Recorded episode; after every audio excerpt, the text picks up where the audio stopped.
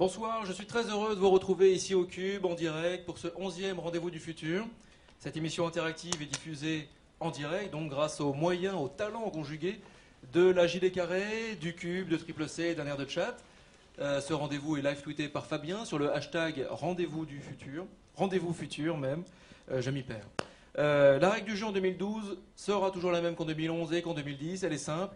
Durant une heure, nous dialoguerons avec nos invités, un dialogue qui sera animé par Nils Aziosmanov, président du Cube, et Salomé Kinner, responsable éditorial de la librairie en ligne nabu.com. moi, comme en 2011 et comme en 2010, je suis toujours Éloi Choplin de l'agence Triple C et je suis le passeur de vos questions. Car comme à chaque fois, cette émission se construit avec vos contributions, vos participations. À tout moment, vous aurez la parole, ici dans le public au cube, et chez vous, derrière votre écran, sur le chat. N'hésitez pas à poser toutes vos questions et à interagir avec nos invités. Vous êtes très nombreux à suivre chaque émission, et ben, je tenais à vous remercier. Et c'est parti pour 2012. Alors après Joël Doronet, notre parrain, Claudia Ignoret, Jacques Attali, Bernard Werber, Françoise Keuten, Jean-Pierre Dionnet, euh, Serge Tisseron, Didier Van Covellart, Odile Deck et Gilles Clément, nous poursuivons notre exploration des futurs avec des, vigies de notre époque. Et ce sont aujourd'hui deux personnalités bien de notre temps, bien de notre époque, qui ont accepté notre invitation. Daniel Kaplan, Bruno Marsloff, bonsoir et merci d'avoir accepté cette invitation au dialogue. Mais laissez-moi vous présenter rapidement en quelques mots. Euh, Daniel Kaplan, vous êtes délégué général de la Fondation Internet Nouvelle Génération, la FING. Euh, vous êtes un pionnier de l'Internet en quelque sorte. Vous avez fait beaucoup pour propager le web et ses valeurs en France et un peu partout dans le monde. Euh, vous conseillez des grands groupes, des administrations dans leur approche du numérique, leur stratégie, leur, approche. Vos terrains de prédilection sont évidemment très proches des thèmes que nous abordons ici au Cube, à savoir le, futur, la mobilité, la ville de demain, la société numérique, la confiance, le vivre ensemble. Bruno Marsloff, vous êtes sociologue, spécialiste des transports et de la mobilité. J'ai envie de dire que vous, vous passez votre vie à défricher à défricher des nouvelles tendances, des enjeux de demain, des usages innovants dans la ville, des nouvelles manières de se déplacer. Vous êtes le directeur du groupe Chronos, qui est un observatoire des mobilités et qui réfléchit activement à la ville 2.0. Alors, messieurs, vous vous connaissez particulièrement, puisque vous, vous êtes notamment les co-auteurs euh, d'un livre, d'un ouvrage paru en 2010 pour une mobilité plus libre et plus durable aux éditions FIP. Merci encore d'avoir accepté cette invitation ici pour cette émission en direct au Cube. Et je vous laisse avec Niels pour la première question. Bonjour à, toutes et à tous. Euh, merci beaucoup Daniel Kaplan et Bruno Marzlov d'être avec nous. C'est un grand plaisir de nous avoir au Cube. Il y a quelques jours, le Monde.fr a parlé d'un document sorti des archives américaines, je ne sais pas si vous avez vu ça, donc euh, au sujet de, enfin, qui parle de prédictions faites en 1900 par euh, John Watkins, un ingénieur américain qui, après avoir consulté tout un tas de scientifiques, d'experts en 1900, avait sorti 19 prédictions pour l'an 2000 dont une dizaine euh, se sont euh, réalisées. Alors il avait notamment euh, prévu la télévision, le téléphone mobile ou encore le train à grande vitesse. On y reviendra. Alors la BBC, la BBC a invité ses internautes à réagir à ce document et à imaginer à leur tour le monde en 2112. puis elle a établi un top 10 de leurs prédictions. Je ne vais pas vous les citer parce que en fait, je voudrais justement avoir un petit peu euh, vous demandez à vous quelle vision ou quelle image euh, vous vient spontanément quand vous imaginez le monde dans 100 ans. Alors, Daniel Kaplan. C'est un piège. Euh, alors, en tout cas. Ça peut être juste une image. Hein. Bien sûr. alors, moi, s'il y avait juste une image, c'est celle du désordre. et, quand, je dis ça, c'est au fond parce que assez fréquemment, quand on essaye de raconter un récit du futur, on, va très vite euh, essayer de l'ordonner, c'est d'en faire un récit relativement cohérent euh, et montrer une société qui est comme ci et comme ça. Et c'est d'ailleurs pour ça qu'on a autant besoin de fonder nos récits du futur sur la technique.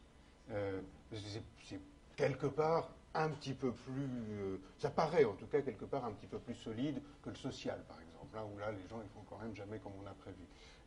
C'est aussi pour ça d'ailleurs qu'une bonne partie de, l'anticipation, de la littérature d'anticipation, est euh, aussi rétrograde euh, quant au modèle politique qu'elle va décrire. Euh, elle aime bien décrire des modèles impériaux, des modèles féodaux, etc. Ça, on connaît bien encore. Et puis parce que là-dedans, le pouvoir n'est pas très compliqué. Donc j'ai plutôt envie d'insister sur le désordre et du coup sur le besoin, quand on parle, y compris de technologies numériques, de technologies qui sont là pour accompagner des sociétés qui sont fondamentalement et heureusement désordonnées. Très bien. Bruno? Ça peut être juste une image, une fois de plus. Hein. Je ne suis pas sûr de pouvoir sortir ma boule de cristal là-dessus. Je, souscris aussi très largement à cette analyse du, désordre. en tout cas, d'une sortie d'une certaine forme de modernité dans laquelle nous sommes depuis l'ère industrielle, depuis Jules Verne qui nous a envoyés sur la Lune, qui nous a fait passer des notions de vitesse, de, progrès, etc. Euh, et, en fait, on ne peut pas ne pas être hanté euh, par une vision de la ville, parce que cette ville, c'est sans doute euh, le phénomène le plus impressionnant aujourd'hui. 2% de la population, il y a deux siècles, habitait les villes. Aujourd'hui, on a appris hier que la Chine, il y avait plus d'habitants dans les villes que d'habitants dans les campagnes donc a très vite rattrapé euh, un niveau mondial. Euh, et, la question qu'on peut se poser, c'est jusqu'où est-ce que va aller cette urbanisation? Et euh, que, comment est-ce qu'elle va s'organiser Elle sera de toute façon forcément dans une certaine forme de chaos. D'accord, alors on va revenir sur ces questions tout à l'heure de l'urbanisation. Euh, juste avant, je voudrais vous demander par rapport à votre métier, à chacun, le, groupe Chronos et la FING sont deux think tanks qui fourmillent d'idées, de projets euh, de toute nature. Euh, moi, j'ai une première question qui est de savoir comment en fait vous choisissez les thèmes de vos travaux Est-ce que ce sont vos membres, l'émanation de la demande de vos membres euh, Je rappelle que la FIM, par exemple, en a 260, le groupe Chronos en a beaucoup aussi. Est-ce que ce sont vos membres qui disent, bah voilà, nous, il y a des tendances, on aimerait bien que vous nous aidiez à les explorer Ou est-ce que c'est vous, au contraire, qui êtes obligé d'être dans une politique d'offre, si je puis dire, d'anticipation, euh, parce que précisément, il faut bien que quelqu'un s'y colle et, entraîne les autres? C'est forcément un mélange. Euh, depuis deux ans, on a justement, on va dire que pendant très longtemps, c'était quand même euh, la fille qui, en écoutant, en travaillant avec les gens, en, vivant dans le même monde que tout le monde, euh, proposait des, sujets et euh, essayait quelque part de, les faire adopter. Depuis deux ans, on a, décidé d'ouvrir ce processus-là, c'est-à-dire de, concevoir l'identification de ce qu'on appelle aujourd'hui les questions numériques, euh, les questions qu'on ne peut pas continuer d'ignorer pour les années à venir, qu'il va falloir traiter, euh, de concevoir ça comme, comme un processus collectif. Mhm. Euh, et donc on, organise ça tout au long de l'année. ça publie, il est présenté le 15 février, là, il vient de sortir, je l'ai reçu hier, un cahier d'enjeux dans lequel on, va proposer un certain nombre de... L'année dernière, c'était des tensions, donc des lieux dans lesquels euh, ça va vibrer, ça va changer sans doute, mais on ne sait pas forcément comment. Cette année, c'est des propositions de rupture, des scénarios, euh, des endroits où, ça, pourraient se produire des discontinuités. On en produit beaucoup et on invite les gens à choisir ce qui les intéresse le plus et à, aller travailler. Euh, et donc voilà, aujourd'hui, on, propose quand même, mais on propose trop de manière à ce que justement, à, permettre à des résonances de s'établir ou de ne pas s'établir et quelque part sur cette base-là, nous, on va fonder un peu nos choix. Et, comment vous faites le choix des formes que vous donnez à ces processus? Ça, Parce que ça peut être un ouvrage, ça peut être euh, ce que vous appelez, euh, j'avais noté, euh, je ne l'ai plus, mais il y avait un, programme que vous avez récemment ouvert avec un nom très original, ça peut être des projets de recherche collaborative. comment vous décidez que telle thématique va plutôt, on va mieux y répondre avec tel type de format? Bah, en gros, pour nous, il y a, trois champs. Il y, a, le champ de l'identification des, questions euh, importantes et légitimes. Euh, donc ça, c'est ce format qu'on appelle, appelle question numérique. Euh, et où vraiment, ce qui nous paraît important quand on va essayer de l'identifier, c'est d'abord de faire travailler ensemble des gens très différents, des gens qui viennent du numérique, des gens qui n'en viennent pas, des grands, des petits, des chercheurs, des acteurs, du public, du privé. et en se disant, s'ils arrivent à la fin à poser et à informer une question, une rupture, euh, selon les mêmes mots. Euh, et si en plus c'est suffisamment riche pour que euh, on puisse non pas identifier un camp du bien, un camp du mal, une certitude, etc., mais justement une richesse d'incertitude, alors c'est qu'on a bien fait le boulot. Par exemple, dans nos scénarios de rupture, on voulait absolument qu'on puisse argumenter de manière presque aussi convaincante sur le fait que cette rupture est souhaitable ou qu'elle ne l'est pas. Euh, et, et si c'était pas le cas, c'était quelque part, on était encore dans un truc un peu bon, le classique des gens du numérique qui sont toujours un peu prophétiques. Ça va se passer comme ça. Ceux qui n'ont pas compris, ils n'ont rien compris. C'est des vieux et tout ça. Bon, nous, on a envie de, de quelque chose d'un petit peu plus riche. Et puis ensuite, il va falloir aller creuser. Alors peut-être le terme euh, que, que, que vous cherchez, c'était le terme d'expédition. Voilà. L'idée, c'est d'emmener un certain nombre de gens pour défricher vraiment un, sujet. On a travaillé sur la confiance, sur la monnaie, sur l'habitat. Euh, actuellement, sur, euh, euh, on va retravailler sur le thème de, la ville et de l'innovation urbaine. Et l'idée, c'est on va ensemble et on va essayer d'identifier des territoires d'innovation, d'où l'expédition. Voilà. On, va, chercher les sources du Nil et d'identifier des endroits dans lesquels il y a des besoins, il y a des problèmes, il y a des leviers, on peut faire bouger des choses. Euh, c'est encore des endroits relativement vastes, mais parfois, en fait, on s'aperçoit avec surprise qu'il n'y a pas tant de gens sang- que ça dedans.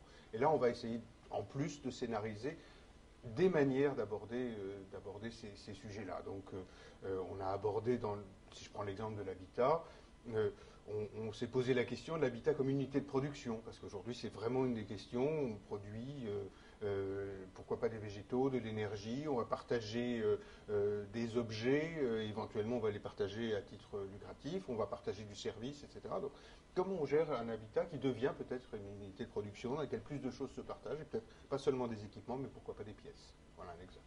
Très bien. Bon, on reviendra sur l'habitat tout à l'heure. Euh, Bruno, euh, comment le groupe Chronos euh, euh, organise de la même manière euh, ses, euh, ses travaux?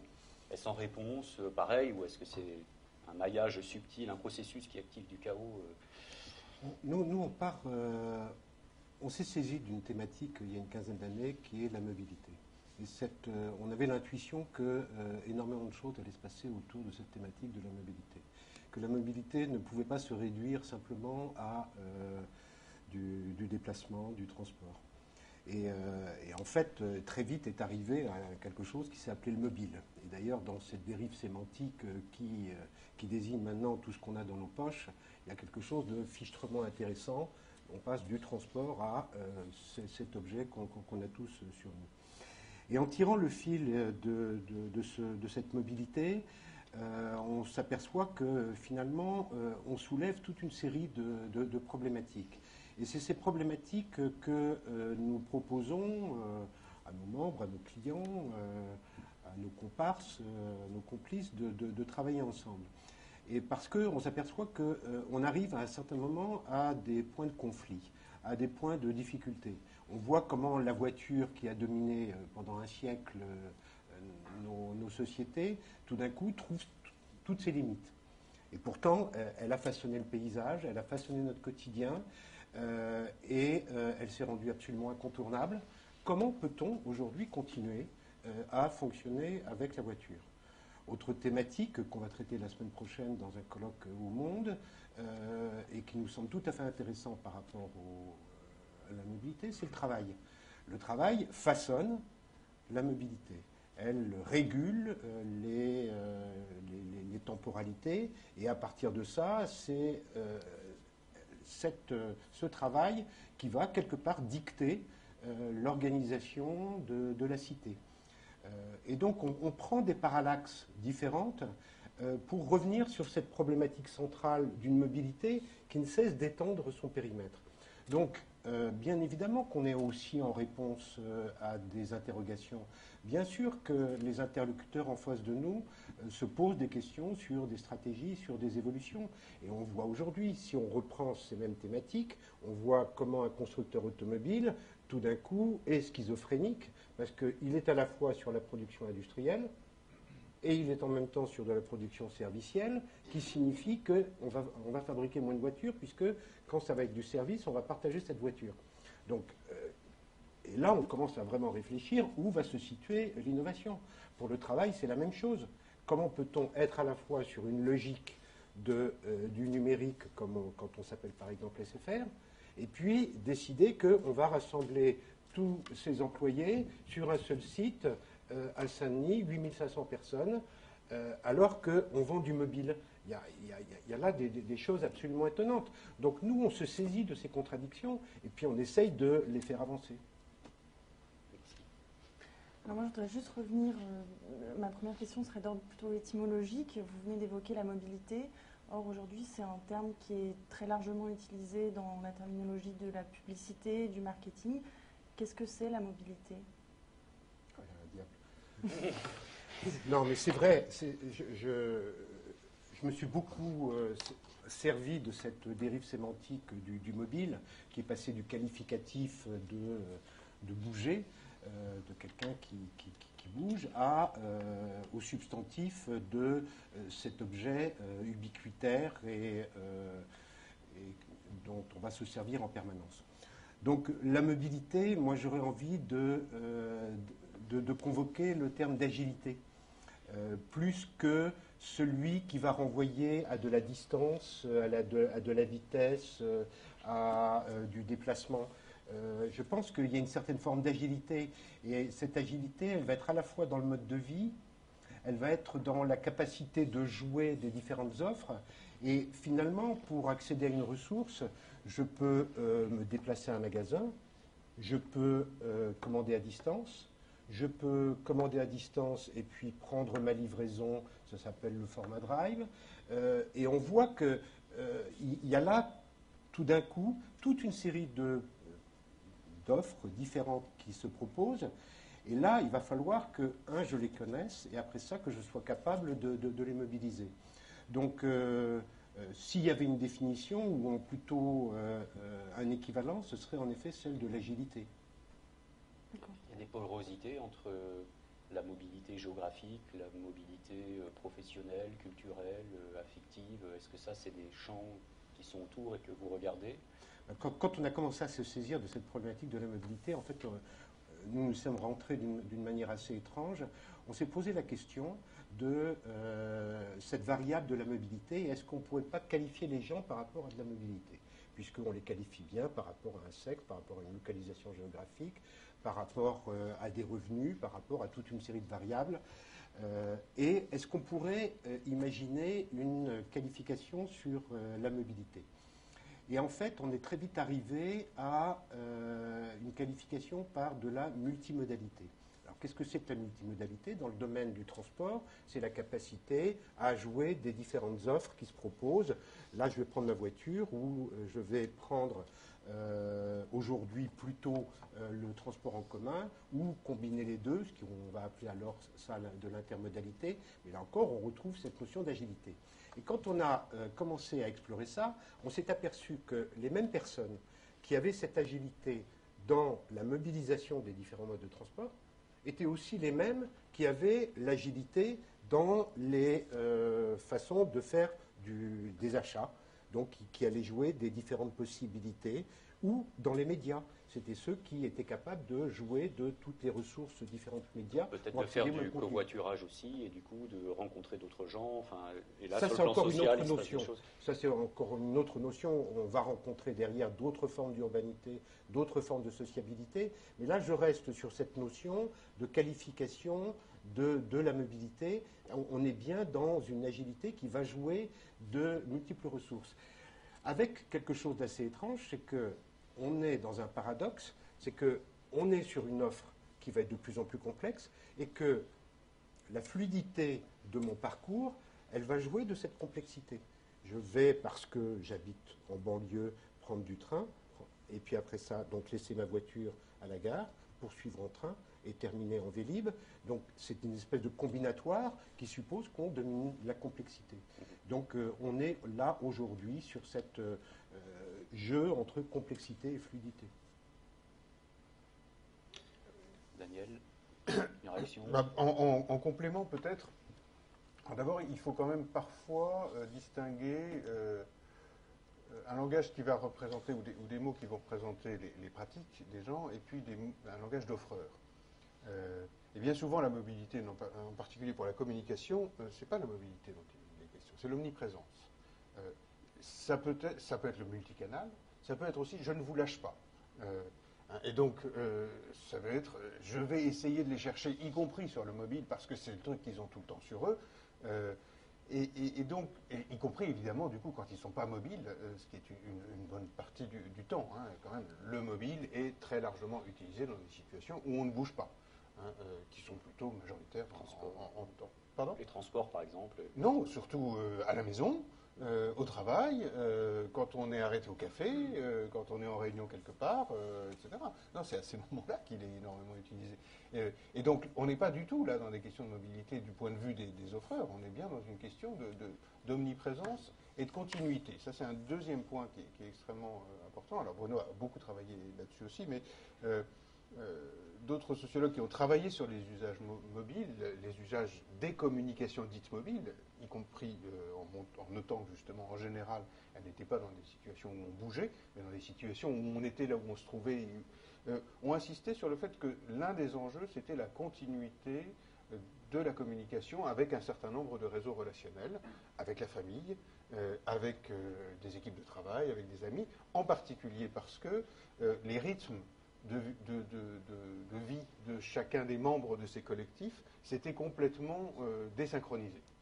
Et donc on se retrouve assez rarement, ou on se retrouve en tout cas assez rarement à des moments fixes, prévus bien longtemps à l'avance, euh, et à des endroits, euh, bon, voilà, le, cérémonial du journal de 20 heures, c'est à peu près terminé dans la plupart, dans la plupart des familles, et pas mal d'autres cérémoniaux euh, aussi. Et donc du coup, euh, les, techniques de communication, les outils de communication sont chargés d'essayer de reconstituer des formes de, euh, continuité.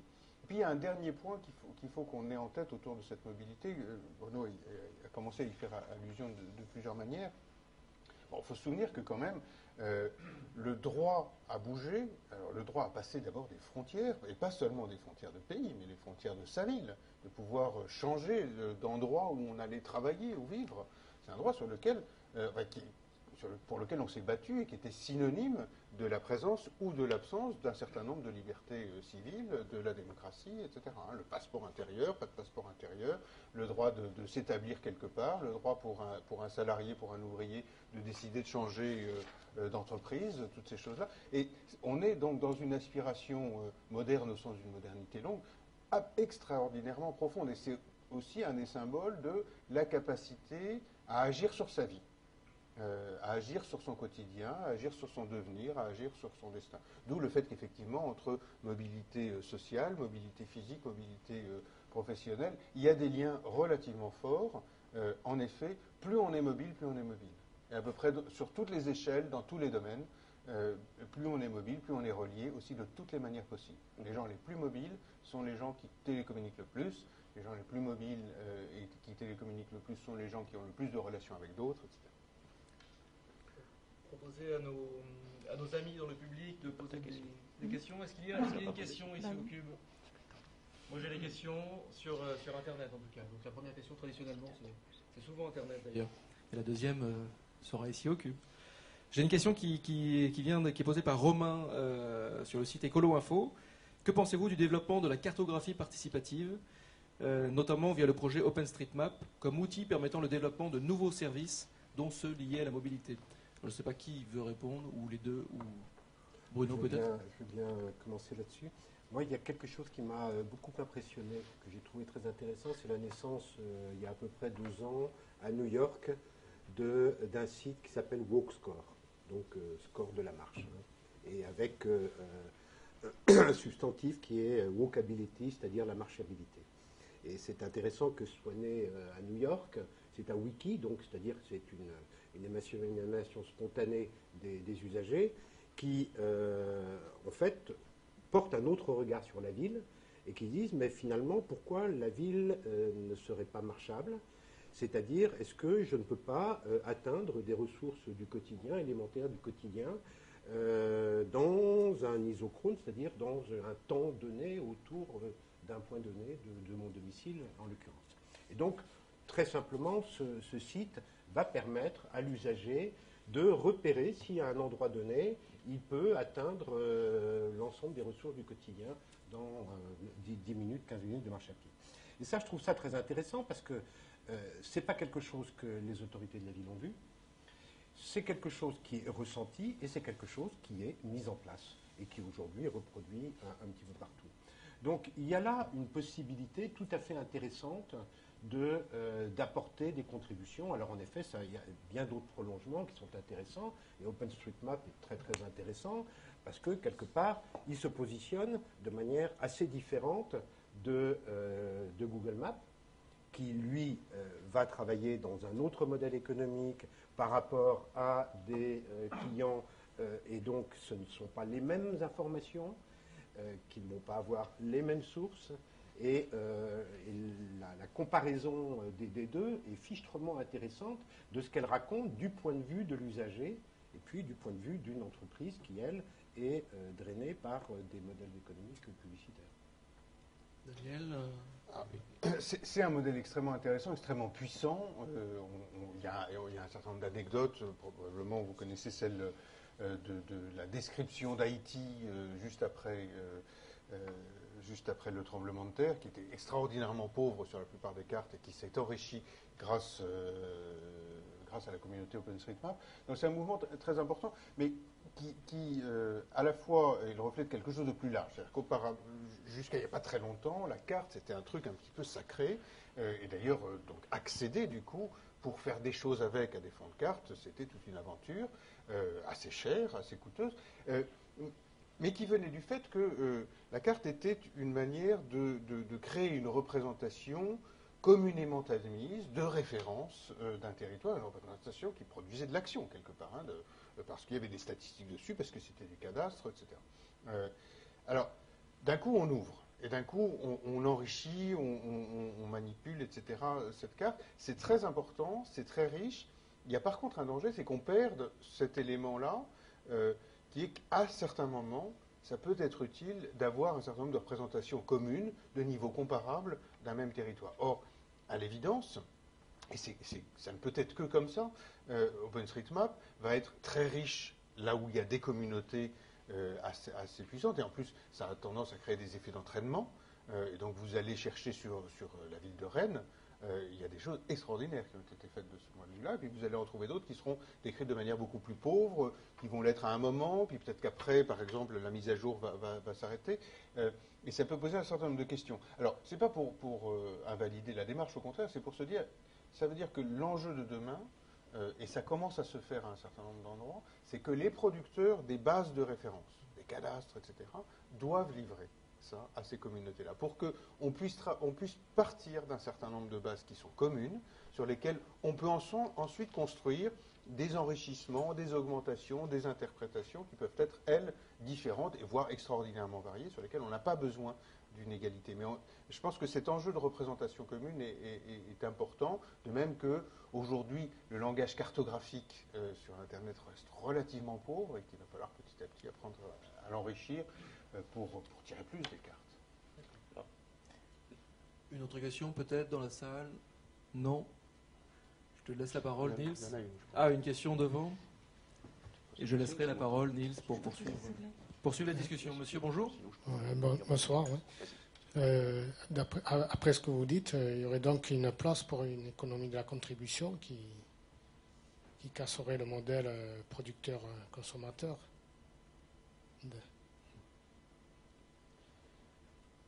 Daniel.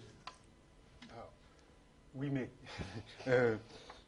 dans, beaucoup c'est très frappant cette année dans, l'exercice question numérique dont je parlais beaucoup, beaucoup des, scénarios qui ont été produits et surtout retenus euh, euh, ont, un rapport avec cette question-là de qu'est-ce que les gens produisent ou font ensemble euh, en n'ayant pas nécessairement recours à des professionnels dont le métier est de produire des objets ou des services ou des espaces que les autres vont, consommer. et et ce qu'il y avait aussi d'intéressant, c'est que euh, c'était des scénarios qui étaient beaucoup fondés sur euh, l'appréhension de la crise. En disant, euh, c'est pas seulement parce que c'est un truc de jeune, parce que c'est sympa, parce que la contribution collaborative, etc., la consommation collaborative c'est magnifique, parce que c'est plus écolo, etc., c'est parce qu'on va être pauvre. Voilà. Et qu'il va falloir qu'on fasse des économies, il va falloir qu'on fasse des revenus complémentaires, il va falloir qu'on se démerde. Alors ça c'est intéressant parce que probablement ce n'est pas exactement les mêmes scénarios, c'est d'ailleurs pas forcément les mêmes services. Beaucoup de services collaboratifs aujourd'hui sont des services pour nous les bobos, euh, et, donc ce n'est pas forcément tout à fait les mêmes modèles, les mêmes modèles économiques. Une fois qu'on a dit ça, l'enjeu et, la, grande question, euh, c'est qu'on voit un certain nombre d'endroits où l'économie de la contribution a produit déjà des, a changé la situation de référence. Wikipédia a fait, pour ainsi dire, disparaître le marché de, l'encyclopédie, sans faire disparaître les encyclopédies. Donc c'est pas grave, c'est pas un problème. là, on a une substitution quelque part d'une production commerciale professionnelle par une autre. Et d'ailleurs, Wikipédia est en train de trouver un nouveau souffle, un nouveau modèle, puisqu'il est arrivé un peu sur un plateau, si j'ai bien compris, et maintenant il va falloir qu'il trouve une nouvelle organisation via probablement les écoles, les universités. Alors, euh, c'est justement. Ça, ça peut arriver dans un certain nombre de circonstances. Ensuite se pose en effet la question de que, combien de temps ça dure? Euh, Est-ce qu'on arrive, à, est qu'on arrive à soutenir ça longtemps euh, En tout cas, là, on a une situation. Il y a d'autres situations dans lesquelles on est plus dans des mélanges. Euh, on va dire sur les marchés de la musique, euh, c'est des situations de ce type-là, dans lesquelles les équilibres sont extraordinairement difficiles à trouver. Et, on sent bien qu'il y a des endroits où on va contribuer, et puis qu'il y en a d'autres dans lesquels on va moins contribuer, parce que c'est pas si évident que ça. Construire de manière contributive un Airbus, je ne sais pas. Euh, ou, la motivation pour, fabriquer de manière contributive des, casseroles ou des chaussettes, c'est pas sûr non plus. où est-ce que ça va se situer? À quelle échelle? Comment ça va s'articuler en fait avec des modèles plus traditionnels, le public, privé, professionnel, euh, etc. en tout cas, deux, de nos scénarios, c'est une des grandes questions. Est-ce que la contribution se fait au niveau de la contribution intellectuelle, par exemple, de la conception, ou est-ce qu'elle va jusqu'à la production euh, Est-ce qu'elle va, est-ce se situe à d'autres endroits? Par exemple, on voit ressurgir la question de la réparation, de la réutilisation. Euh, qui pourrait être plus contributif que la production originelle, pour peu que les produits soient faits pour pouvoir être réparés, alors qu'ils sont faits pour le contraire aujourd'hui. Euh, est-ce que ça marche dans tous les secteurs Seulement dans les secteurs de services Seulement dans les secteurs dématérialisés? Non, peut-être aussi dans des secteurs euh, plus matériels, puisqu'on travaille aujourd'hui autour de, de l'électronique open source, autour des concepts de Fab Lab. C'est une des grandes questions du moment. À quel moment est-ce que la contribution commence à, à dépasser l'épaisseur du trait d'un point de vue statistique sur le fonctionnement d'un mécanisme, euh, ou sa richesse du point de vue de l'expérience individuelle de ceux qui y participent, mais sans forcément changer le fonctionnement d'un écosystème. On peut. Euh, oui, on va tous être pauvres. Et, euh, en effet, je pense que la, la, plus grande injonction à la créativité sur l'économie, elle vient en effet de la crise. Euh, c'est la nécessité en fait qui. C'est là la nécessité fait loi. Et en fait, on voit apparaître toute une série de terminologies euh, de l'économie circulaire, euh, de l'économie solidaire et donc de cette économie contributive. On le voit bien, c'est d'abord en fait la pression de l'économie. Regardons ce qui se passe en Grèce aujourd'hui. on voit bien que la pauvreté est en train de, pénétrer à une vitesse très très impressionnante et ça nous guette derrière. On a déjà trois ans de crise et euh, les choses ne vont pas s'arranger. Donc euh, il va bien falloir, euh, à un moment ou à un autre, penser d'autres économies. Et en effet, je ne pense pas qu'on soit dans l'angélisme. Quand on, est, on a vu que l'autopartage, par exemple, si on revient à des problématiques de transport, elle s'est imposée spontanément dans des endroits où, dans des zones rurales, où des travailleurs avaient à se déplacer de façon extrêmement importante. Et donc, il y a eu des organisations spontanées, et c'est ça qu'on a appelé du covoiturage, mais c'était d'abord et avant tout des économies budgétaires qu'on cherchait à faire. Donc, on voit bien que euh, tout ceci euh, se, précipite sur quelle forme d'organisation. Le premier surpris du partage des vélos, ça a été JC Deco, le jour où ils ont installé ça avec Vélove à Lyon. Euh, le soir même de l'installation, euh, le central informatique explosait parce qu'ils n'avaient pas prévu cette espèce d'engouement. Alors il y avait un effet, un, côté extrêmement bobo, mais finalement partager la chose publique, c'est quand même fichtrement intéressant et on rentre dans une autre économie. Et l'autopartage euh, qui s'annonce, à côté de. On a même les, les, taxis collectifs qui arrivent à New York, qui ne sont que la reprise des collectivos qu'on voit euh, dans des pays, euh, dans, les capitales de pays émergents, euh, on est là encore déjà dans, la recherche d'économie. Donc l'injonction d'innovation en économie, c'est de là qu'elle viendra. Voudrais en revenir à l'innovation urbaine que vous avez évoquée tout à l'heure. On a, beaucoup parlé de l'aspect temporel d'Internet qui aurait permis une accélération des échanges et de la communication mais euh, c'était une culture statique pendant longtemps, donc c'était un bureau et un ordinateur. Est-ce que l'arrivée euh, du Wi-Fi, des smartphones, a changé euh, quelque chose à notre rapport à l'espace et à la ville? Ça a changé bien sûr à l'espace et à la ville, mais puisque vous évoquez le temps, ça a d'abord changé, ça a d'abord changé le temps le temps de la ville, c'est peut-être un, des points de départ les plus intéressants de la transformation de, la société actuelle. On était sur un régime qui était un régime très structuré, récurrent, collectif, fordien. On avait les mêmes rythmes et, ces rythmes fabriquaient aussi les cloisonnements des, espaces entre l'espace familial, domestique et puis euh, l'espace social et puis l'espace du travail. Tout ça était bien tranché et donc c'était d'abord une, une architecture temporelle qui était à l'œuvre. En fait, le gros bouleversement, il est dans cette transformation des charpentes temporelles.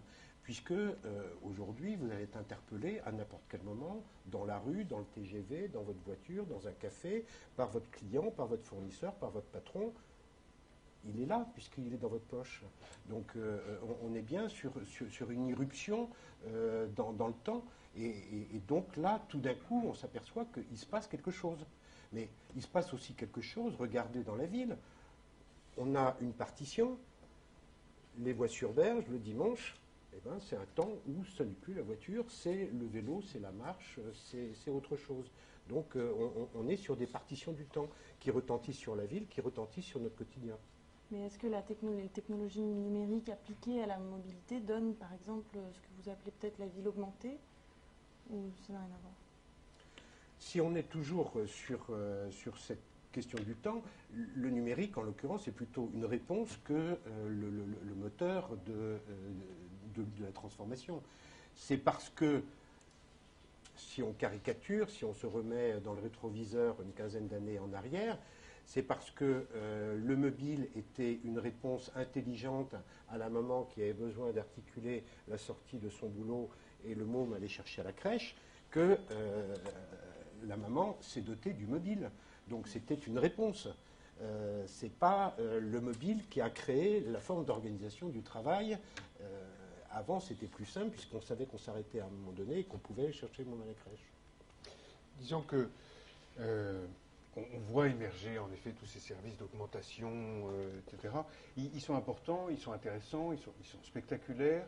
ils ne doivent pas nous faire oublier ce qu'est le, cœur, euh, le noyau des transformations numériques, y compris du côté du mobile, qui est d'abord la communication entre les gens, euh, entre les gens, euh, les amis, la famille, et, dans, le, travail, dans toutes ces, sollicitations-là. c'est là que ça se passe quand même fondamentalement, et c'est là que ça change, et en effet, de ce point de vue-là, ça change beaucoup le temps. Alors il y a quand même un point sur lequel j'irai un peu plus loin que, Bruno parce qu'il y a un endroit où le numérique est pas forcément la cause, mais en tout cas euh, l'agent euh, d'une transformation, qui est l'accélération, l'accélération des rythmes. Euh, et en particulier l'accélération des rythmes liés au travail, mais qui ensuite bave un peu partout, hein, bien sûr, parce que.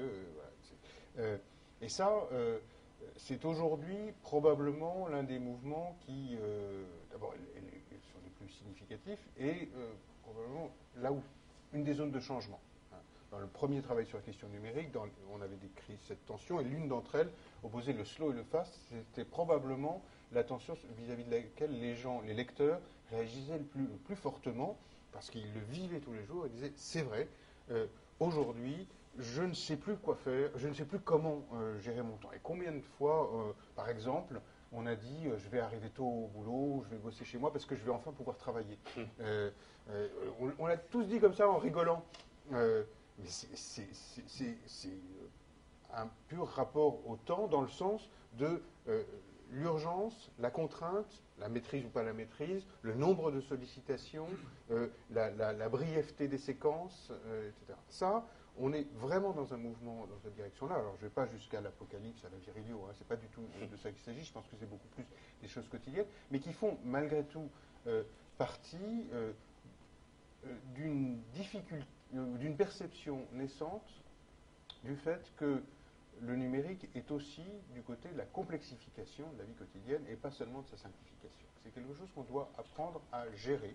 justement, euh, j'ai une question qui, euh, nous, par rapport à ça. des difficultés assez spécifiques. J'ai justement une question par rapport à ça, et je vais citer euh, Bruno Marsloff, qui, qui dit qu'il y a de plus en plus d'interprétation, de porosité entre l'urbanité, la mobilité, le travail, les données, le partage, l'intelligence. Euh, je vous cite toujours, tirez un fil, dites-vous, et tout vient avec, rien à faire, on ne pourra pas décrypter un sujet sans réveiller l'autre.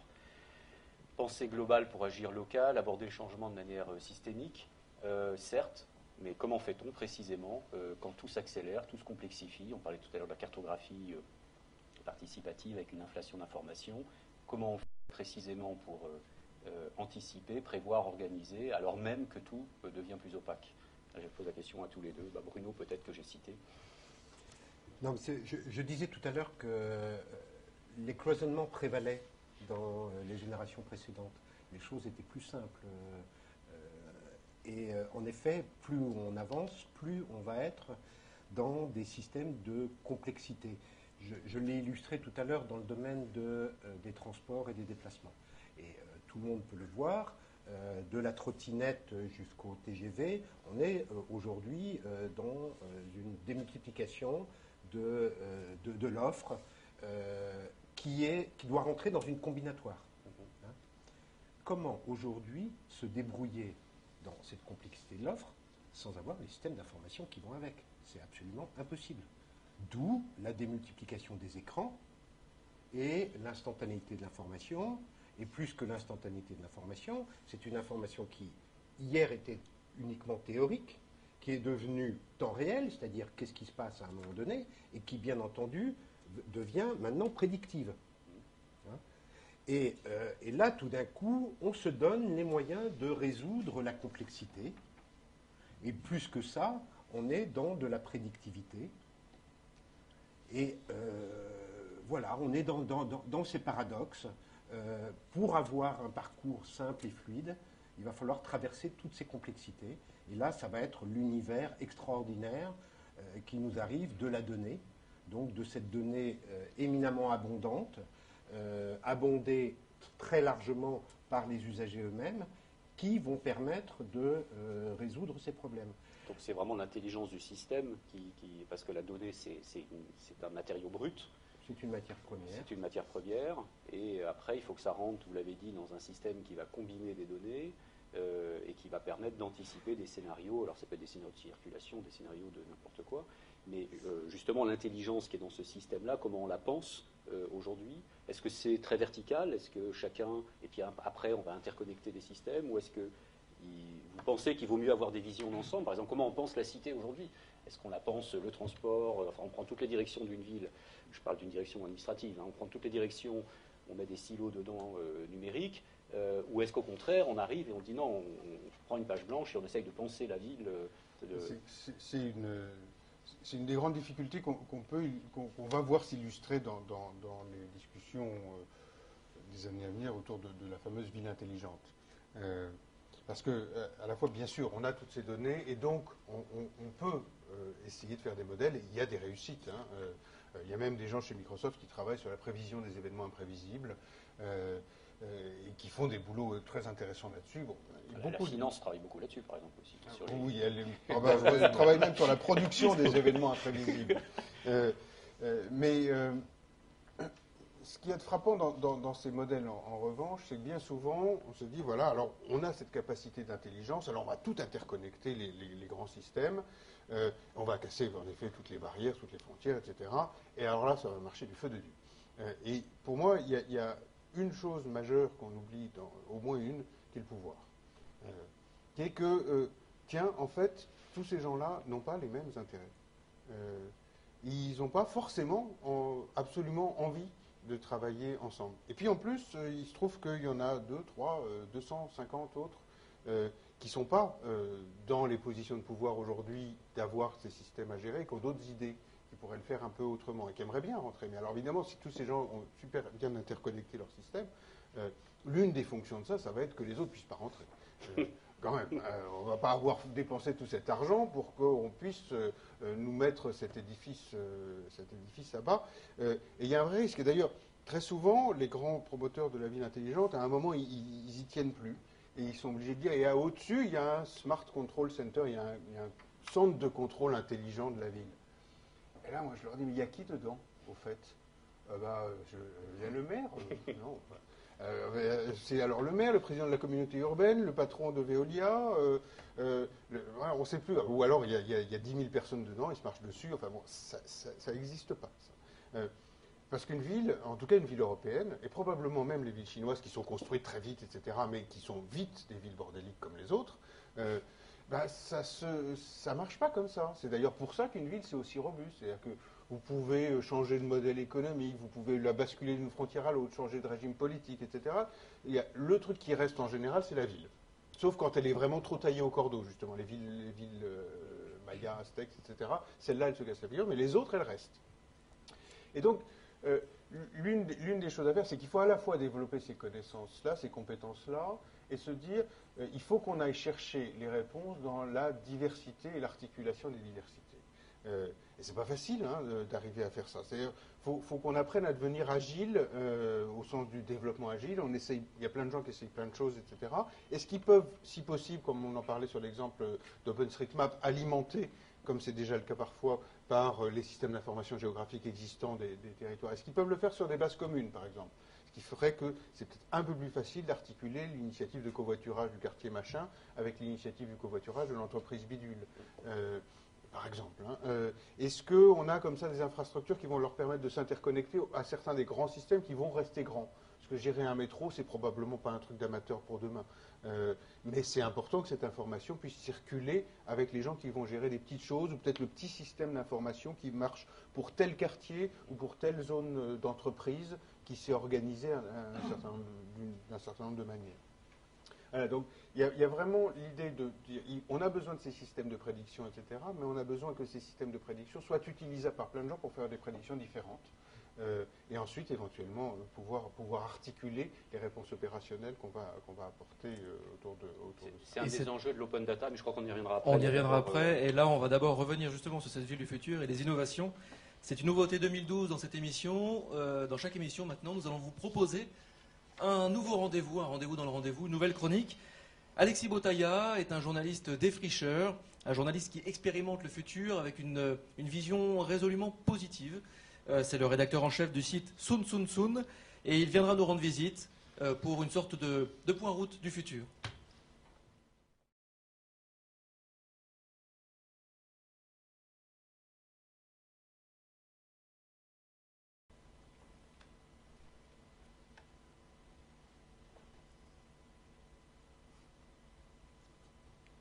Bonsoir, merci Éloi. Euh, donc sur Sun Sun on vous a détecté un peu pour ce soir, pour le rendez-vous de ce soir, des innovations, des tendances qui sont en rapport avec la mobilité, avec le web, avec les réseaux. Je vais d'abord vous parler des modes de transport et de ce à quoi peut-être pourraient ressembler les modes de transport de demain.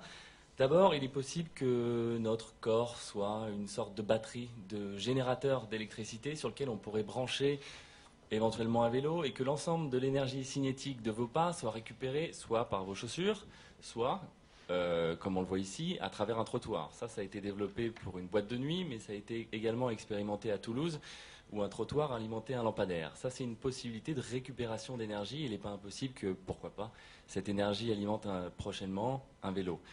Euh, autre mode de pensée, il n'est pas impossible non plus qu'on puisse communiquer par la pensée euh, avec un véhicule c'est déjà des choses qui sont en train d'expérimenter. Aujourd'hui, des constructeurs essaient de faire en sorte que les voitures identifient l'état émotionnel du conducteur pour lui permettre d'avancer plus facilement à travers, les, à travers les embouteillages.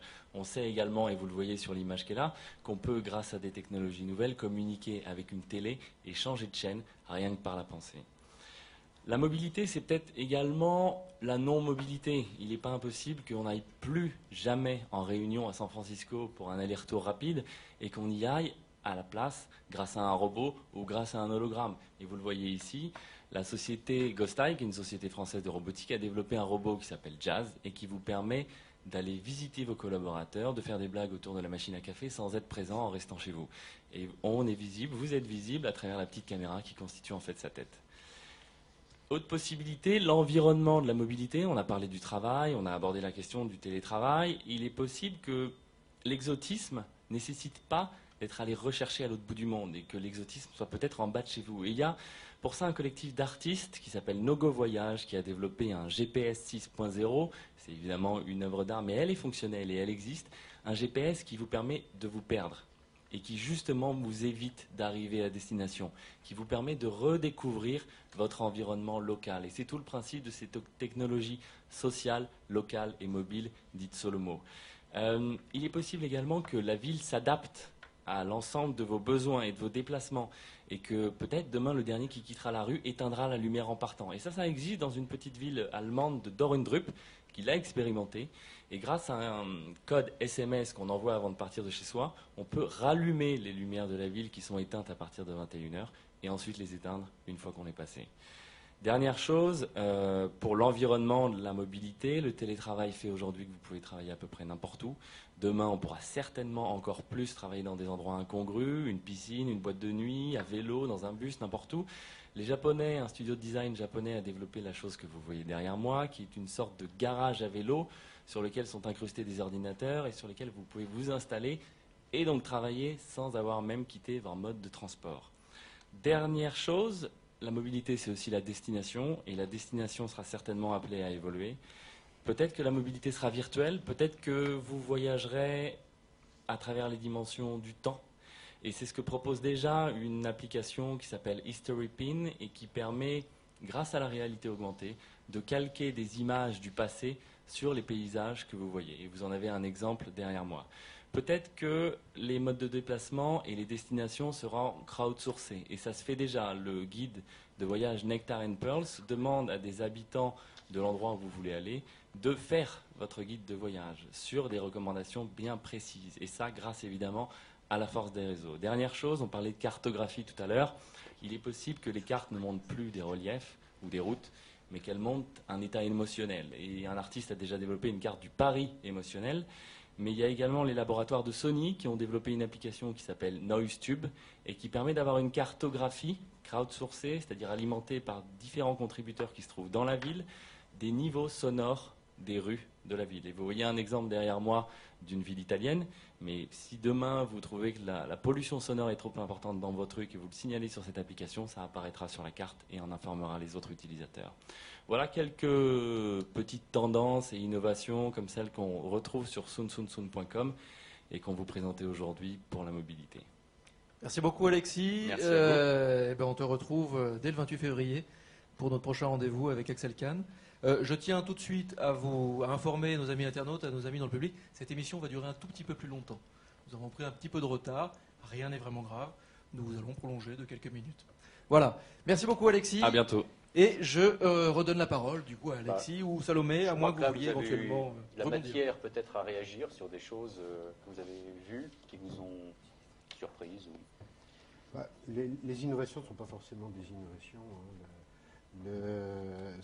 cette cartographie qui, permet de se perdre, euh, Guy Debord l'avait déjà, euh, le, situationniste des années 50 l'avait inventé euh, depuis longtemps. Donc il ne faut pas non plus rêver. Il y, a, dans toutes ces, ce qui est présenté comme des innovations de simple recyclage. Moi, il y a une innovation que, je trouve, euh, et si on parle de mobilité, que je trouve intéressante parce qu'elle est euh, énorme et on en parle très peu. C'est euh, la fameuse Google Car de, Google, justement. cette voiture qui, qui, ne pouvait pas être imaginée par un constructeur, qui l'a été par, Google. Et, là, on est vraiment sur quelque chose de très innovant puisque, en fait, c'est un écosystème de données qui sont réactualiser en permanence des, milliers de fois à la seconde, qui vont permettre de, euh, à partir d'un capital de données existant et à partir de données qui sont recueillies par des senseurs, des capteurs euh, en temps réel, qui vont permettre de faire fonctionner une voiture de manière totalement autonome.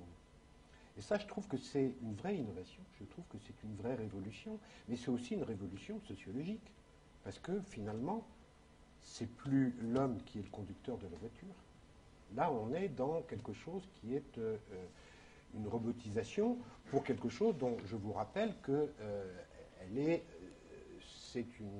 c'est, un équipement qui existe maintenant dans tous les pays à un niveau quasi envahissant. Est-ce qu'il n'y a pas là des solutions qui peuvent être intéressantes? Je me demandais d'ailleurs si la robotique n'est pas le prolongement naturel de, la ville de demain c'est-à-dire une ville qui devient mobile elle-même et qui se dote d'une forme d'intelligence. Alors ça peut être à travers du mobilier urbain, ça peut être à travers des agents, des, robots agents. Est-ce que cette vision un peu qu'on retrouve dans la science-fiction, est-ce que c'est quelque chose qui vous, parle ou pas? Ce que, je peux dire quand même, utiliser des robots pour un certain nombre de choses, mais on en utilise déjà, c'est juste des robots logiciels. beaucoup, beaucoup de décisions sont aujourd'hui prises par des logiciels. Il faut quand même qu'on prenne conscience d'une chose aujourd'hui, euh, c'est qu'on est déjà aujourd'hui dans un certain nombre de domaines à, des plateaux euh, qu'on ne sait pas gérer en matière de déshumanisation du, service et de la relation. Euh, et c'est pas pour dire le robot c'est mal, c'est déshumanisant, etc. C'est qu'on a du mal à trouver cet équilibre-là. Euh, quand on travaille aujourd'hui sur la confiance, on voit toute une série d'entreprises qui constatent une chose, c'est qu'elles ont tellement industrialisé, robotisé leurs relations clients, qui est en général d'ailleurs externalisé, traité dans des, centres d'appel, et on sait tous le plaisir qu'on a quand on doit téléphoner à un centre d'appel. Euh, et pourquoi on n'a pas ce plaisir? Parce qu'en fait, même quand on parle à quelqu'un, on parle à un robot. Euh, c'est-à-dire qu'on parle à quelqu'un qui en général ment sur son prénom, euh, déjà, il s'appelle Fabien, mais en fait il s'appelle Farid, qui ment généralement sur sa localisation, qui est obligé de travailler le regard rivé à l'horloge en disant zut, zut, je vais parler plus de deux minutes, je vais me faire engueuler, et qui suit un script.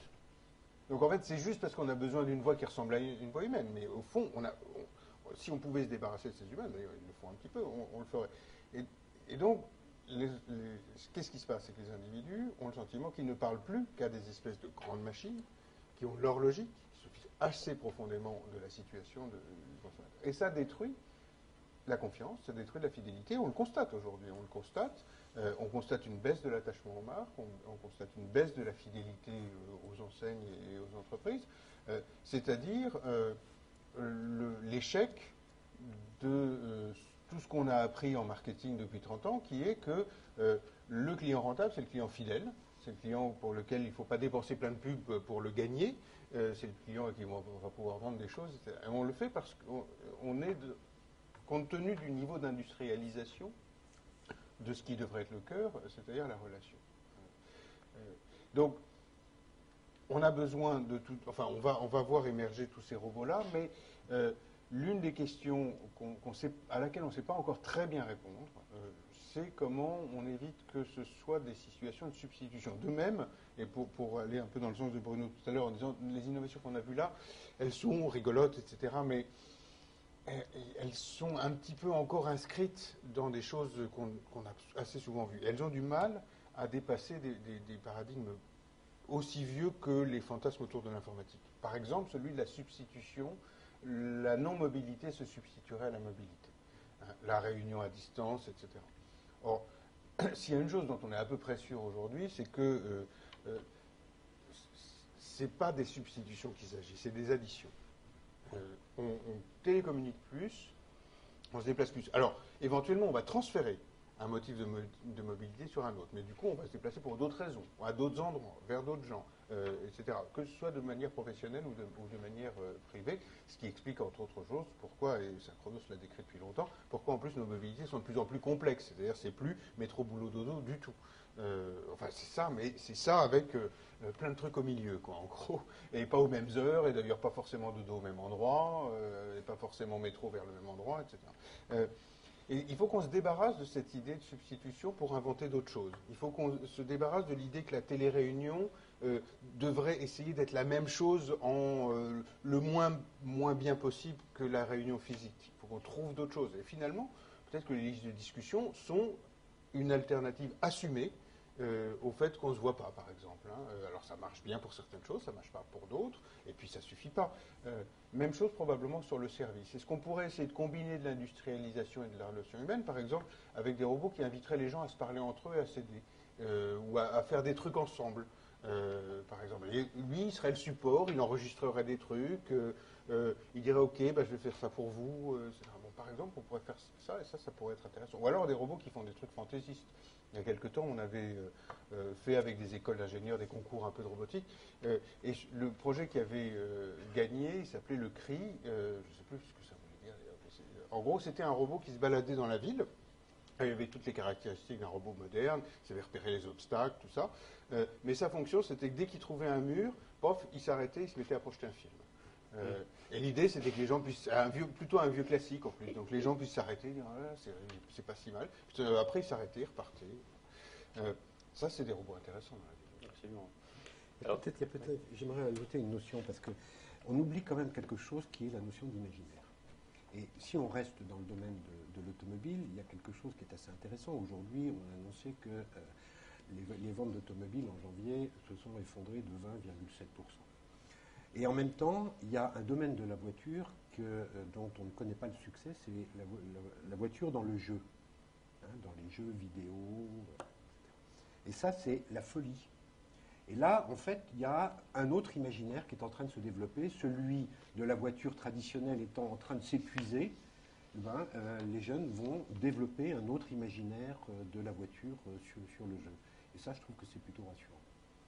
Mais est-ce qu'il n'y a pas aussi une gamification du monde euh, euh, en, mariant à toute force ce qui relève d'une sorte de fiction- fictionnarisation finalement de notre environnement, euh, une storytellisation permanente, et l'idée qu'effectivement, et même ce que vous disiez tout à l'heure avec le robot qui est extrêmement séduisant, bien entendu, mais est-ce que tout ça, je dirais, bout à bout, ne finit pas par nous plonger dans un monde totalement euh, fictionnarisé et Alors, je pense, storytellé je pense pas. Je pense qu'il faut, il faut faire une distinction entre euh, la fantaisie et, et la gamification, quelque part. La fantaisie, c'est de faire des trucs qui servent à rien euh, et, et de laisser une liberté aux gens d'y adhérer, de ne pas y adhérer, de l'interpréter, etc.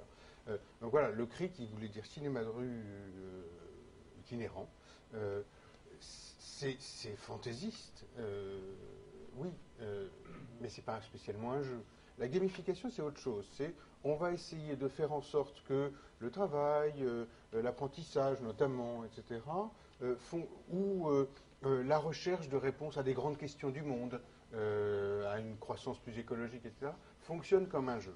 Ça, c'est beaucoup plus trouble, parce que fonctionne comme un jeu au sens, à ce moment-là, donc, on va définir des règles, on va définir des rôles, on va définir des buts, et puis on va dire aux gens, bah, coulez-vous là-dedans pour aller chercher les réponses. Sauf qu'on fait du coup comme si les règles, les rôles et les buts n'étaient pas définis par quelqu'un euh, qui, en fait, du coup, a des idées assez précises, en le sachant ou pas le sachant, euh, de la finalité légitime du jeu.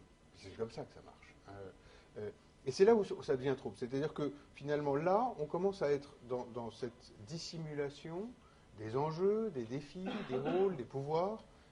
On sait qu'un jeu, euh, ça va être plus sympa. C'est le même résultat, mais ça va être plus sympa. C'est pas comme ça. Alors, de temps en temps, ça peut marcher pour apprendre des trucs très pratiques. Hein. C'est pas, pas mal euh, en soi. Euh, mais c'est piégeux. En particulier, quand, quand on voit, par exemple, des tentatives très rigolotes, intéressantes, bien foutues, qui ont été faites pour dire on va mettre des centaines de milliers de gens ensemble pour à nouveau imaginer des formes de croissance plus durables, et ça va être un jeu, et on va se lancer des défis et des machins, etc. À un moment, on dit, il faut peut-être arrêter là. Euh, euh, là, bon, euh, enfin, ça va produire probablement vraiment n'importe quoi, et surtout, qui, à nouveau, a défini ces règles, ces critères, la manière dont on gagnait, dont on gagnait des points, dont on gagnait de la légitimité, etc. Et, et à partir de quel moment on ose l'expliciter et dire, on est d'accord, pas d'accord avec cette règle-là? Je, je veux dire, ou à ce moment-là, la démocratie, c'est un jeu aussi. Oui, pardon. Non, je voulais juste qu'on s'arrête euh, un instant sur les limites de, de tout ça, parce que vous avez parlé donc, tout à l'heure de la mobilité comme euh, continuité dans la communication. Euh, on a parlé de la gratuité d'Internet. Aujourd'hui, avec le clouding, la mise en réseau, les sites participatifs, le téléchargement, on veut avoir accès à tout, partout et pour rien. Euh, je- pour ne citer que deux événements récents, donc il y a la fermeture de Mega Upload euh, récemment, et il y a le projet ACTA donc, qui anime un petit peu euh, euh, qui, pose, euh, qui, est soulevé. Est-ce qu'aujourd'hui, il y a un conflit d'intérêts entre euh, euh, le, vertige des potentialités rendues possibles par Internet et, euh, d'autre part, un contexte politique, économique, euh, culturel euh, et sécuritaire peut-être?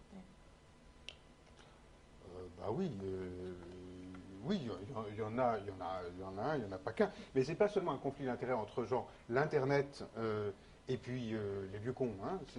Euh, là-dedans, c'est des conflits d'intérêts qui sont également à l'intérieur des acteurs de, l'internet, entre eux, etc. Si on prend Mega Upload par exemple. c'est intéressant comme sujet parce que, au fond, les dirigeants de Mega Upload, c'est d'authentiques pirates. Hein. C'est-à-dire, c'est des gens qui ne sont pas juste à faire échanger, etc. C'est des gens qui font du fric à partir de contenus qui ont été produits par d'autres, qui ont été placés là par des individus, donc ils font le boulot pour Mega Upload, y compris de, recopiage, de, décodage, etc. Euh, et eux font du fric avec des abonnements euh, et, avec de la pub et reversent rien. Donc j'ai aucune tendresse pour les patrons de Mega Upload qui sont d'authentiques pirates. Euh, en revanche, ce qui, ce, qui, est clair de l'autre côté, c'est que c'est une caractéristique économique de base qu'un produit, en l'occurrence un film ou un morceau de musique, euh, qui euh, peut être donné sans le perdre. C'est-à-dire, je, le copie, je vous le donne, etc. Sans perte de qualité et sans coût. Euh, naturellement, dans un fonctionnement de marché, avec de l'offre et de la demande, son prix va tendre vers zéro. C'est comme ça. Ou alors, autre manière de dire, on ne sait pas définir son prix. Mais ça, c'est du mécanisme. Un fonctionnement de marché ne fonctionne pas pour ça. Donc, essayez à tout prix de redire non, non, mais moi, je veux arriver à, mettre tous les dispositifs nécessaires pour que qu'à la fin vous m'achetiez mon truc pour tant d'euros, euh, eh ben, c'est forcément tordre, tordre, tordre le système, et puis c'est s'interdire euh, de faire émerger d'autres formes de création. Hein. Moi, je suis frappé comment euh, les musiques les plus proches du numérique, par exemple les musiques électro, non, s'affranchissent beaucoup plus facilement d'abord de ces, formes-là, s'affranchissent des contraintes de temps. parce que pourquoi une musique dure 3 minutes 30 C'est parce que le disque est fait comme ça. Euh, c'est pas pour autre chose, c'est pour des raisons industrielles. Euh, pourquoi est-ce que euh, un bouquin ça, ça, fait entre temps et tant de pages, mais que en dessous de 80 pages, c'est pas terrible pour le vendre? Parce que voilà, c'est faut le produire, faut l'imprimer, faut le mettre dans des rayonnages, faut qu'on puisse lire ce qu'il y a sur le côté. faut que c'est un prix suffisant pour que ça légitime le fait que le livreur le commande. et à partir du moment où on change de système de distribution, on va changer aussi de format. bon, et, donc Ensuite, Mega Upload existe avec ses patrons qui sont des philous, euh, existe parce que on essaye tellement de retenir euh, les, nouvelles formes de pratiques culturelles, les nouvelles formes de création, on est au cube, euh, que forcément ça pète de partout. et donc, si ce n'est pas un Mega Upload, ce sera autre chose. Hein. Je vous rappelle que Adopi a été fait contre l'échange entre les gens. Donc effectivement, les gens échangent un petit peu moins en peer-to-peer, donc ils ont été sur Mega Upload. Et puis aujourd'hui, en fait, dans une large mesure, ils streament aussi. Euh, donc sur également d'autres euh, voilà, ça, va, déborder de partout jusqu'au moment où on va essayer de retrouver. Mais là-dedans, vous avez plein d'acteurs qui sont des acteurs de l'Internet, qui sont pour, qui sont contre, euh, etc. On a, pour aller faire Mega Upload, été tripoté le système des noms de domaine, qui est le seul système vraiment hiérarchique, vraiment de pouvoir et centralisé aux États-Unis de l'Internet, pour dire, bah non, finalement, le nom de domaine de Mega Upload, il va maintenant aller à tel endroit où on va afficher une page du FBI. Bon. Euh, donc vous voyez que, et donc il a fallu que l'ICANN euh, accepte, etc. Donc vous voyez que là-dedans, il y a aussi des conflits entre les acteurs de l'Internet. Et ça c'est important parce que pendant longtemps, comprenez-vous, et ça nous servait hein, quelque part, si j'ose dire, tous les, les gens qui étaient, entre guillemets, euh, des pionniers, j'ai pas inventé l'Internet, il était inventé bon mois, sans moi, etc., mais bon voilà, qui étaient un peu tôt là-dedans. Ils allaient tous dans la même direction, ils étaient tous dans les mêmes convictions, etc. Et au fond, on avait gommé les, myriades de désaccords de fond que nous avons sur tous les autres sujets de la vie. Euh, on n'est pas des mêmes bords politiques, on n'a pas les mêmes visions sociales, on n'a pas euh, euh, les mêmes esthétiques, on n'a pas les mêmes intérêts, etc. Aujourd'hui, c'est en train de réapparaître, c'est un signe de maturité. Hein, et ça, c'est important d'arriver à arrêter de se dire, il y a d'un côté les gens qui ont compris le numérique et les gens qui ne l'ont pas compris. Dans les gens qui sont contre ceci, il y a des gens qui ont très bien compris, etc. Peut-être un autre signe de la maturité, c'est euh, ce qui vient de se passer sur, avec Free, euh, qui a quand même bousculé de, manière assez violente euh, un marché qui était bien installé, qui était. bon, c'était pas de l'entente, mais on est, ils étaient sur les mêmes modèles. Et puis, il y a quelqu'un qui arrive et qui dit Attendez, moi, je peux faire beaucoup moins cher. Donc, c'est quand même assez intéressant. Puis, on, peut se poser aussi la question du, du Wi-Fi il y a dix ans, euh, il y a eu des tas d'initiatives, beaucoup aux États-Unis, d'un Wi-Fi euh, urbain, gratuit, etc. Et puis, toute une série d'acteurs se sont élevés contre le, contre le dispositif. Et puis, curieusement, euh, la semaine dernière, Bordeaux a annoncé qu'ils allaient installer un système de Wi-Fi gratuit dans la ville. Donc euh, ça ressurgit parce que de toute façon, le Wi-Fi peut être, gratuit. Donc on, on, va voir encore des transformations assez radicales qui vont se passer au niveau économique sous la poussée de transformations technologiques. Euh, je crois qu'on a le temps pour une dernière question. La toute dernière question et le mot de la fin. Il y, avait, plein d'autres de questions, mais bon. Il y aura des bonus sur le site internet. moi, je voudrais euh, revenir sur une chose parce que ça concerne une euh, de vos actualités à la fin, mais Bruno réagira également.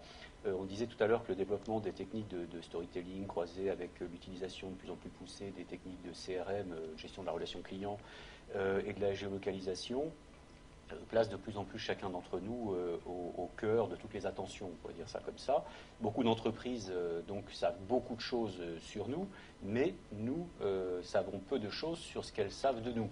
Et justement, vous avez ouvert un programme euh, sur ce sujet, un programme assez ambitieux qui s'appelle euh, Mes Infos. Est-ce que vous pouvez nous en dire un petit peu plus? Ben, L'idée derrière Mes Infos, c'est pas seulement qu'on voudrait savoir ce que les entreprises savent de nous, c'est qu'en fait, on voudrait que si elles savent euh, autant de choses de nous et qu'elles savent être aussi intelligentes, on voudrait être aussi intelligent qu'elles. Et, donc, on n'est pas dans une problématique du contrôle où on, voudrait vérifier qu'elles ne savent pas trop de choses, etc. Mais ces informations numériques qui vous aident euh, à réfléchir, à analyser votre marché, à prendre des meilleures décisions. Pourquoi ne m'aiderait pas à réfléchir, à prendre des meilleures décisions, à devenir plus conscient, etc. Donc, vous avez numérisé mes informations, donnez-les-moi pour que j'en fasse des trucs, pour moi. Euh, donc moi j'aimerais bien peut-être, euh, alors il faudra ensuite que j'ai des outils qui m'aident à en faire quelque chose, etc. Mais euh, ce serait peut-être pas mal que j'ai, alors toutes mes transactions bancaires, ça, a priori je peux l'avoir depuis un moment, mais tous mes achats dans les supermarchés, mais pas, mais pas juste combien j'ai dépensé, mais ligne par ligne. Et peut-être avec, du coup je pourrais faire des liens avec comment ça a été fabriqué, quelle est mon empreinte carbone, combien j'ai mangé de calories, etc. Puis mes, mes, traces de mobilité, et puis mes communications téléphoniques, et puis, et puis, et puis si j'avais un peu toutes ces données-là, et puis que je pouvais en rajouter, moi, parce que j'ai pris mes mesures, euh, euh, enfin, je ne sais pas, si j'ai envie de courir, je vais peut-être noter le nombre de kilomètres que j'ai couru, euh, mon poids, mon machin, etc. Et puis, bon, voilà. Qu'est-ce que je pourrais essayer d'en faire pour être moi-même, peut-être, quelqu'un qui est capable de, de, réfléchir à sa vie, ou bien, de manière plus prosaïque, de plus, mieux, facilement comparer des tarifs euh, téléphoniques. Hein, au Royaume-Uni, où il y a un programme gouvernemental dans la même direction, rendez les données aux gens pour qu'ils en fassent ce qu'ils veulent. Euh, ils, ont, calculé qu'il y avait 12 millions de tarifs téléphoniques, tellement il y a d'options, etc. Euh, donc c'est évidemment pas comparable par des humains, c'est d'ailleurs fait pour ne pas être comparable par, par des humains, ce qui est un, truc caractéristique toujours dans, dans, le numérique et les conflits. Pendant longtemps, on a dit le numérique, ça va rendre les marchés transparents, parce que l'information circule. En fait, on s'aperçoit, il y a des recherches assez précises là-dessus, typiquement dans le voyage euh, ou dans le mobile, que ça rend les marchés en fait plus opaques, parce qu'on va tellement personnaliser et adapter de manière individuelle. Alors voilà, 12 millions de tarifs. Deuxième, enfin, même enquête dit 75% des Britanniques payent trop par rapport à ce qu'ils téléphonent. De l'ordre seulement, si j'ose dire, de 200 livres par, de 200 livres, 250 euros par an qui quand même pour un budget moyen n'est pas, pas rien. Hein. Paye trop, c'est pas qu'il paye, ça c'est le trop payé. Euh, donc voilà, on pourrait au moins se servir de ça. Et si je pouvais utiliser donc mes trois ans de communication détaillée, tous les SMS, toutes les communications, etc., pour dire, bah, je vais comparer ça aux 12 millions de tarifs, je vais comparer ça avec euh, euh, trois ans de communication détaillée de 10 000 profils anonymisés, et puis on va regarder. Et puis peut-être en fait, en plus les 10 000, on va dire, bah, on a des profils assez, assez particuliers, on n'a pas de tarif qui fonctionne pour nous. Voilà. Donc l'idée c'est ça, c'est euh, ça n'est pas de se dire les entreprises ont plein de choses sur nous, c'est mal, c'est très inquiétant, etc. Ça, ça l'est si moi je peux rien en faire. Euh, si moi je ne suis pas équipé pour, pour, pour, créer de la valeur pour moi à partir de ces données. Si moi je peux en faire quelque chose, ça ne veut pas dire que tout est légitime du côté des entreprises, ça veut dire que le dialogue a complètement changé. Euh, qu'on redevient quelque part, qu'on cesse d'être un gamin tout seul euh, face à un grand machin qui sait tout et qui, de toute façon, voilà, c'est des professionnels, toi, tu euh, et qu'on est euh, système d'information face à système d'information, qu'on est, qu'on est adulte. et à partir de là, un adulte, ça peut aussi dire non. Alors qu'un enfant, ça ne peut pas très, très facilement et ça ose pas. Avant que Bruno réagisse, vous avez lancé un appel. Euh, est-ce qu'il y a déjà des entreprises qui sont venues vers vous Oui, il y en a. Je ne vais pas les citer aujourd'hui parce qu'on est en train de. Est-ce que le processus. Euh, oui, oui, il y en a. On en, cherche encore, euh, notamment dans les transports, dans la distribution.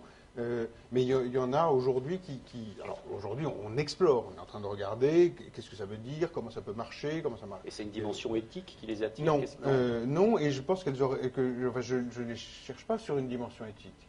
Euh, je pense que euh, les, entreprises comme les administrations ont, besoin et auront besoin demain de savoir discuter avec des gens, euh, avec des, interlocuteurs adultes au même niveau d'information qu'elles, et que si elles ne le font pas, on va assister à un délitement de, la confiance euh, commerciale, relationnelle, etc. Et c'est déjà commencé, et donc elles courent un risque majeur. Donc c'est pas du tout sur une question d'éthique, c'est sur une pure question de faire son métier, une question de business. Il faut le faire, euh, et c'est pas moi qui l'ai dit comme ça, c'est c'est l'un des inventeurs de ce concept-là, Doc Searls, euh, euh, qui dit un client libre a probablement plus de valeur qu'un client captif, et il faut qu'on essaie, qu'on essaye d'aller chercher cette valeur. Oui, on voit bien les réactions justement avec la téléphonie et Free aujourd'hui. Absolument. Bruno Bruno. J'ai peu, j'ai peu de choses à, à rajouter, à ajouter à ce que vient de dire Daniel. Je souscris euh, totalement. Euh, Peut-être que moi je le formulerai un petit peu différemment. Je pense que euh, c'est vrai, on est à un moment où il y a transformation du jeu des acteurs et transformation des modèles. Donc ça fait beaucoup de bouleversements à la fois. Donc euh, euh, transformation du jeu des acteurs, euh, Daniel vient, vient d'en parler, c'est en effet une question de respect, c'est une question de reconnaissance des différents protagonistes et de leur capacité à être intelligents et à dialoguer d'égal à égal. Donc là-dessus, c'est quelque chose qui, qui est- nécessaire et je ne vais pas m'étendre plus. Moi, j'ai, ce qui m'intéresse plus aujourd'hui, c'est euh, du côté de la transformation des modèles, s'agissant de ce qu'on a appelé tout à l'heure une matière première, la, donnée, euh, finalement, où se trouve euh, la garantie qu'on va pouvoir avancer intelligemment sur, cette éditorialisation de la ville, c'est-à-dire sur la multiplication de, ces dialogues. Et moi, j'ai l'intuition que ça va être sur quelque chose qui va être de l'ordre du partage de la valeur sociale. C'est-à-dire, il y a partage de la valeur économique, mais dans euh, les, euh, les dialogues qui vont s'instaurer, c'est plutôt du partage de la valeur sociale. Si on revient sur cette thématique de, de cette émission sur la mobilité, c'est quand même fichtrement intéressant que l'information qui est issue de mon GPS, de mon téléphone, qui va me permettre une traçabilité, va être consolidée dans un ensemble d'informations qui vont permettre de manière prédictive de savoir qu'il va y avoir une congestion ici à un moment donné, retour à l'envoyeur d'une information, et on voit bien que le bénéfice individuel va se transformer dans un avantage collectif. Donc, je pense que c'est ça qu'il va falloir qu'on aille chercher. C'est où se trouve le partage de la valeur sociale sur ces évolutions. Puisque les promesses en, la- en- en matière de développement de la donnée et des intelligences sont très riches et, et elles vont se réaliser, mais à condition que tout le monde joue le jeu. Parce que s'il n'y a pas un partage de la valeur sociale, ceux qui seront les plus co- gros contributeurs des données, à un moment, ils vont dire non, moi je ne joue pas le jeu. Hmm. La société du partage, euh, grand thème de Jérémy Rifkin que nous rencontrons euh, pour le prochain rendez-vous du futur. Excellente transition. Il est fort. hein. Il est très fort, on dirait qu'il a fait ça toute sa vie. Bref, merci beaucoup messieurs. Cette émission est maintenant terminée. Néanmoins, nous allons quand même euh, euh, poursuivre un tout petit peu la discussion. Et ce sera un petit bout de discussion qui sera diffusé, euh, enregistré pour être diffusé exclusivement sur le site internet des Rendez-vous du Futur. Merci à nos invités du coup. Merci à ceux qui ont rendu cette émission possible.